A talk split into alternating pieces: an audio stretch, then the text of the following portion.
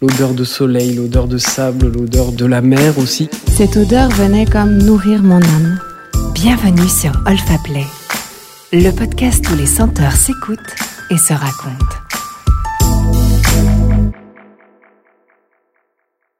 Alors je dirais que un souvenir assez intense pour moi en termes de parfum, c'est euh, tout simplement une fois je suis rentrée, euh, pour, je crois que c'était la première fois que je suis rentrée dans une boutique Guerlain. Je devais avoir 15 euh, ans à peu près. Et, euh, et je commençais à sentir, à toucher un peu partout. Et j'ai senti euh, justement ces collections Aqua Legoria. Et, et en fait, cette odeur fraîche, cette odeur de, de nature, ça m'a simplement rappelé les, les, étés que je passais chez mon grand-père à Grasse. voilà, c'était mon grand-père, il a toujours été très fan des parfumeurs il a toujours grandi dans cet univers à Grasse. Et voilà, ça m'a rappelé tous ces étés. En plus, ça faisait quelques années que je venais de le perdre. Et euh, je me rappelle que ça a ravivé pas mal d'émotions euh, en moi. Parce que voilà, je me revoyais petite fille euh, courant dans son grand jardin avec plein de fleurs, allant voir les, champs de, bah, pour, pour l'aîné. Quoi. Donc ça m'a ouais, ravivé pas mal de souvenirs de famille avec Aqualegoria. Premier souvenir olfactif marquant, c'est euh, je devais avoir 3-4 euh, ans et euh, avec, enfin, mes parents habitaient à Bordeaux, donc plein centre. Et on est parti à la campagne. C'était l'été. Ils ont baissé les vitres et j'ai senti l'odeur du foin. Et c'est mon premier, enfin c'est le souvenir le plus ancien que j'ai olfactivement et qui, qui m'a marqué. Quoi. Voilà. Donc chaque fois que je retrouve cette odeur, ça me replonge dans le passé.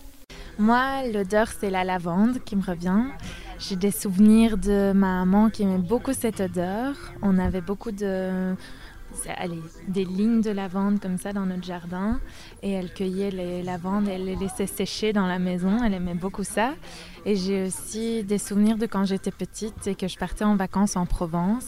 Et il y a cette odeur de lavande et la vue de la lavande aussi dans les champs de lavande qui rappelle le, le soleil, le, la relaxation aussi. Une fois que, que j'avais cette odeur de, de lavande, c'était OK, maintenant tu es en vacances, donc euh, maintenant c'est le repos et, et, la joie, le soleil et la chaleur et, tu profites. Donc voilà.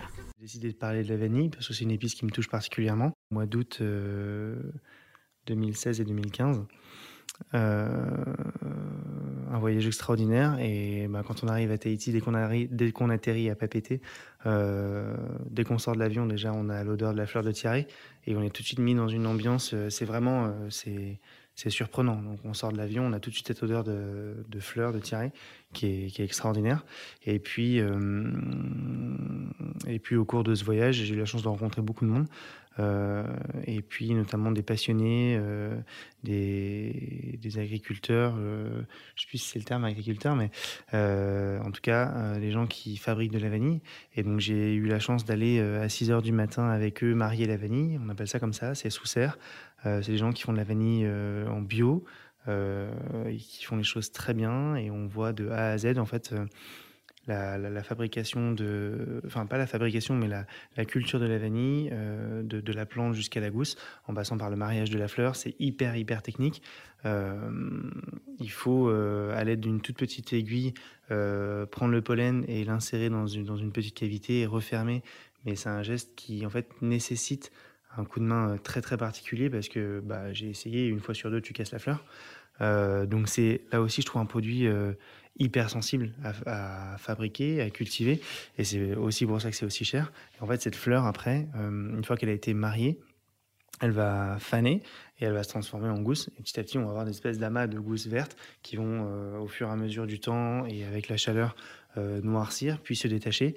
Et après, elles sont donc les gousses de vanille sont récupérées à la main évidemment, et puis séchées pendant plusieurs heures tous les jours au soleil. Et puis après, tous les soirs, ils vont les rentrer, ils vont les couvrir. Le lendemain matin, ils vont les reprendre, ils vont les essuyer et les remettre au soleil. Ils vont les sécher comme ça pendant plusieurs mois, enfin plusieurs semaines, plusieurs mois, jusqu'à atteindre la, le, séchage parfait pour avoir juste ce qu'il faut en grain à l'intérieur.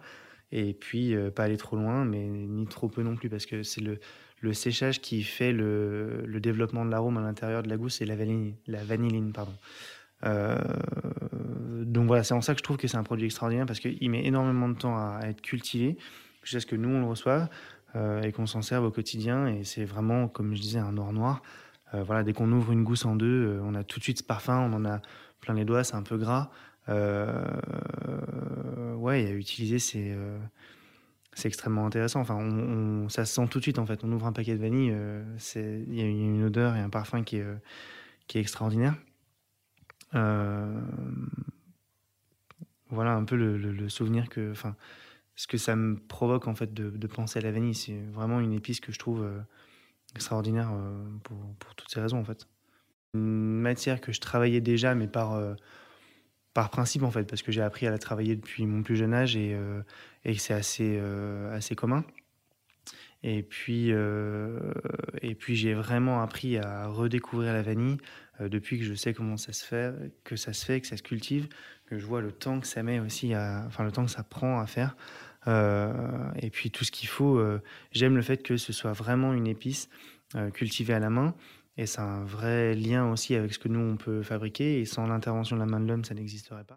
L'Amérique latine, vraiment, ça, ça a été, j'y suis allée tard, euh, je sais pas, 30 ans, quoi. Et ça a été je savais que c'était chouette, je savais que c'était coloré, je savais que c'était euh, plein de musique, mais vraiment, c'était époustouflant. Quoi. Je suis arrivée, je suis sortie de l'avion et le voyage euh, multicolore, euh, je sais pas, des odeurs très fortes, justement, dues à la chaleur, je pense, et de d'arbres. C'est pas du tout nos plantes, ça va pas être des jardins au jasmin et à la rose, mais c'est tout sent, quoi. C'est vraiment la mer sent fort, le, les arbres dans la ville, le, bitume avec la chaleur sont très forts. On, a, marche dans la rue en tongue comme ça, puis on sent comme ça le, la route. On sent les gens qui passent. Ça sent évidemment beaucoup la crème solaire, le monoeil. Euh, il y a eu quand même des fleurs. Hein. Je, me souviens de, de jasmin euh, spéciaux. Ça doit être un jasmin, je sais pas lequel d'ailleurs. Pas, pas un, pas un jasmin qu'on connaît en France, mais et euh, des très belles odeurs, de, de, fruits énormément sur les marchés. Ça, ça a été. Euh, ah, je me suis dit, en fait, ces gens-là, ils ont tout compris, même s'ils n'ont pas, pas fait exprès. C'est vivre dans cette, euh, cette passion comme ça de couleurs, d'odeurs. C'est, en fait, le soleil comme ça, le, la chaleur, c'est vraiment la brutalité des sensations. Et ça, c'est la première fois de ma vie que je ressentais ça. C'est euh, vraiment des sensations envoyées à la bombe, quoi. Et du coup, euh, on, vit tout, on vit tout en décuplé, en passion, quoi. Même ce qu'on, les soirées avec les copines, euh, les fous rires sur la plage, on a l'impression que c'est, c'est énorme. Ouais.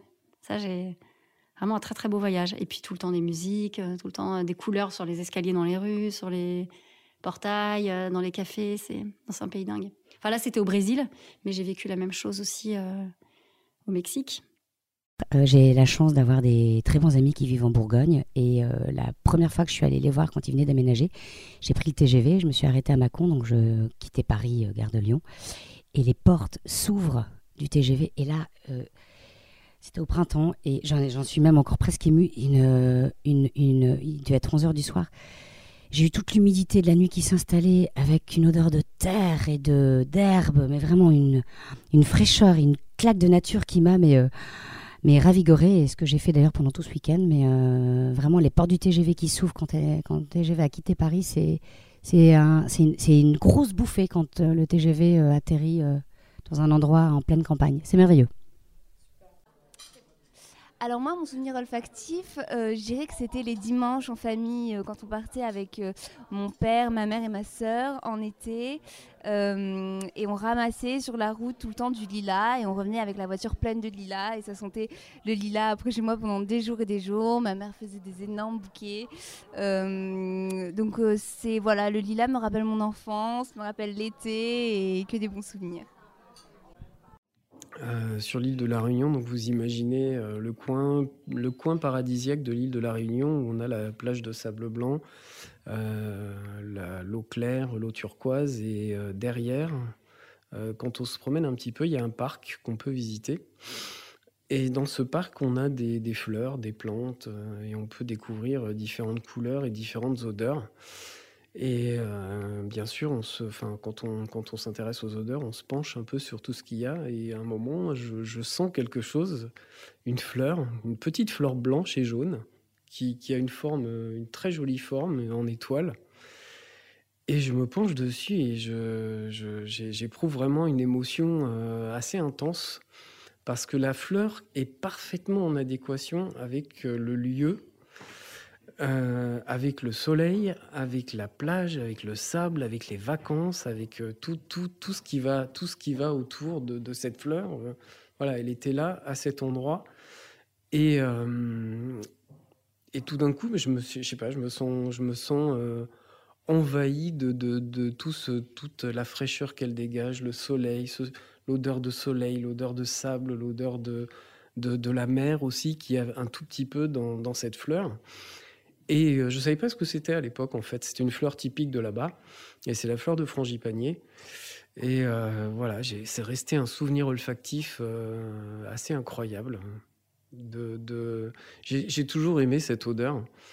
Elle m'a toujours fasciné. Il y a un parfum qui est sorti quelques années plus tard, après, avoir, vécu ce moment. J'ai senti un parfum en particulier qui est sorti en grand public, un parfum grand public, euh, où j'ai retrouvé cette émotion-là, effectivement. Et là, c'était un moment assez, euh, assez intense, parce que se dire qu'un parfum grand public qui a été vraiment lancé par une marque euh, que je citerai pas, mais qui, est- connue,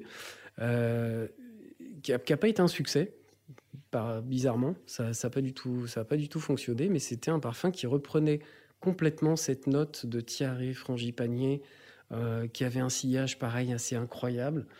Et, et voilà, j'ai retrouvé, euh, retrouvé la même émotion au moment où j'ai découvert ce parfum-là. Voilà, et je pense que sur tous les parfums de frangipanier euh, ou, les parfums solaires qui existent, euh, c'est celui-là qui m'a le plus marqué.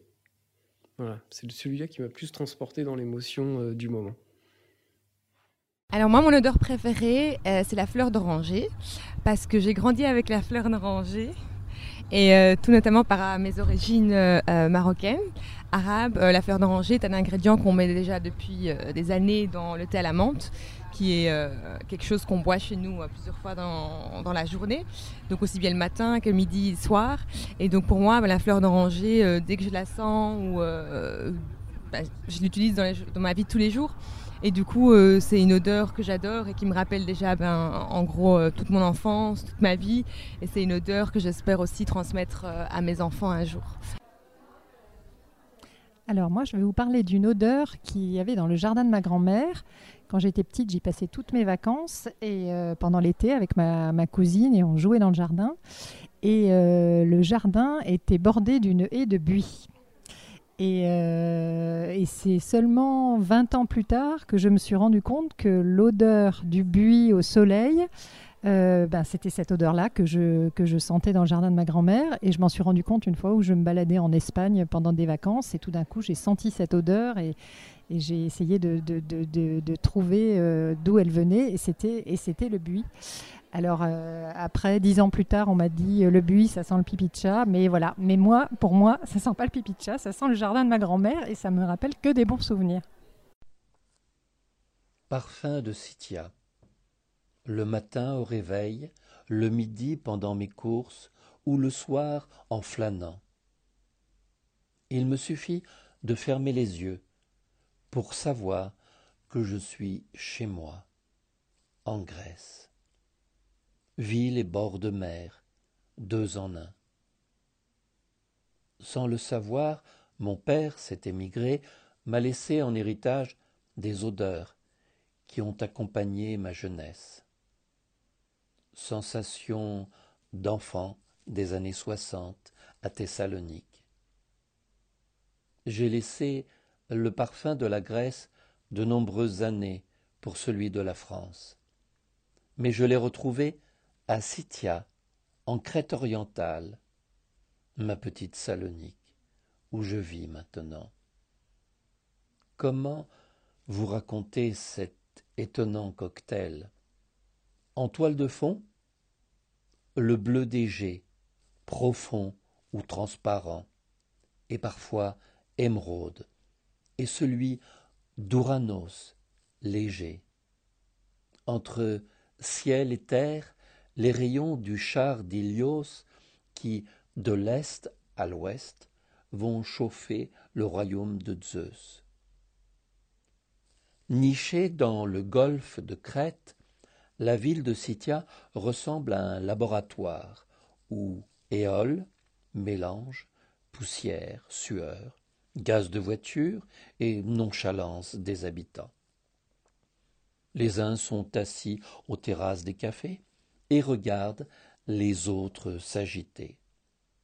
Les Crétois se lèvent tôt, se couchent tard et font chaque jour la sieste. Ils parlent fort, comme l'huile d'olive qui chante dans les tavernes, quand ce ne sont pas les marchands de Hieros qui grillent les souvlakis, les échoppes de café torréfié, avec leurs sacs de jute comme des bedaines sur le trottoir, qui vous klaxonnent dans le nez la puissance de ces arômes mélangés au macadam bouillant. Les plus heureux, ce sont les chiens. Suivez-les, ils vous guideront jusqu'au marché, près des épices. Et les chats alors, ils vous amèneront sur le port, aux pêcheurs ou aux tavernes de poissons. Enfin, si ce n'est pas l'heure de la sieste. Mais, me direz-vous, où sont les parfums? Sûrement pas dans les boutiques, à moins que ce ne soit pour des touristes en quête d'imitation. Ici, Hermès n'est pas le dieu des sacs à main. Il navigue entre l'Olympe et les hommes sur cette terre d'histoire et de rencontres pour mélanger ces odeurs. Et celles qui n'existent pas, vous les inventerez dans vos souvenirs. Et si vous découvrez comme moi le parfum de l'amour, c'est que votre rêve sera devenu réalité. Vous avez aimé Retrouvez les plus belles histoires olfactives et des podcasts inédits sur olfaplay.com ou sur l'application Olfaplay. Vous pouvez aussi enregistrer la vôtre. Retrouvez toute notre actualité sur Instagram. Sentez, écoutez, racontez. Rendez-vous sur Olfaplay.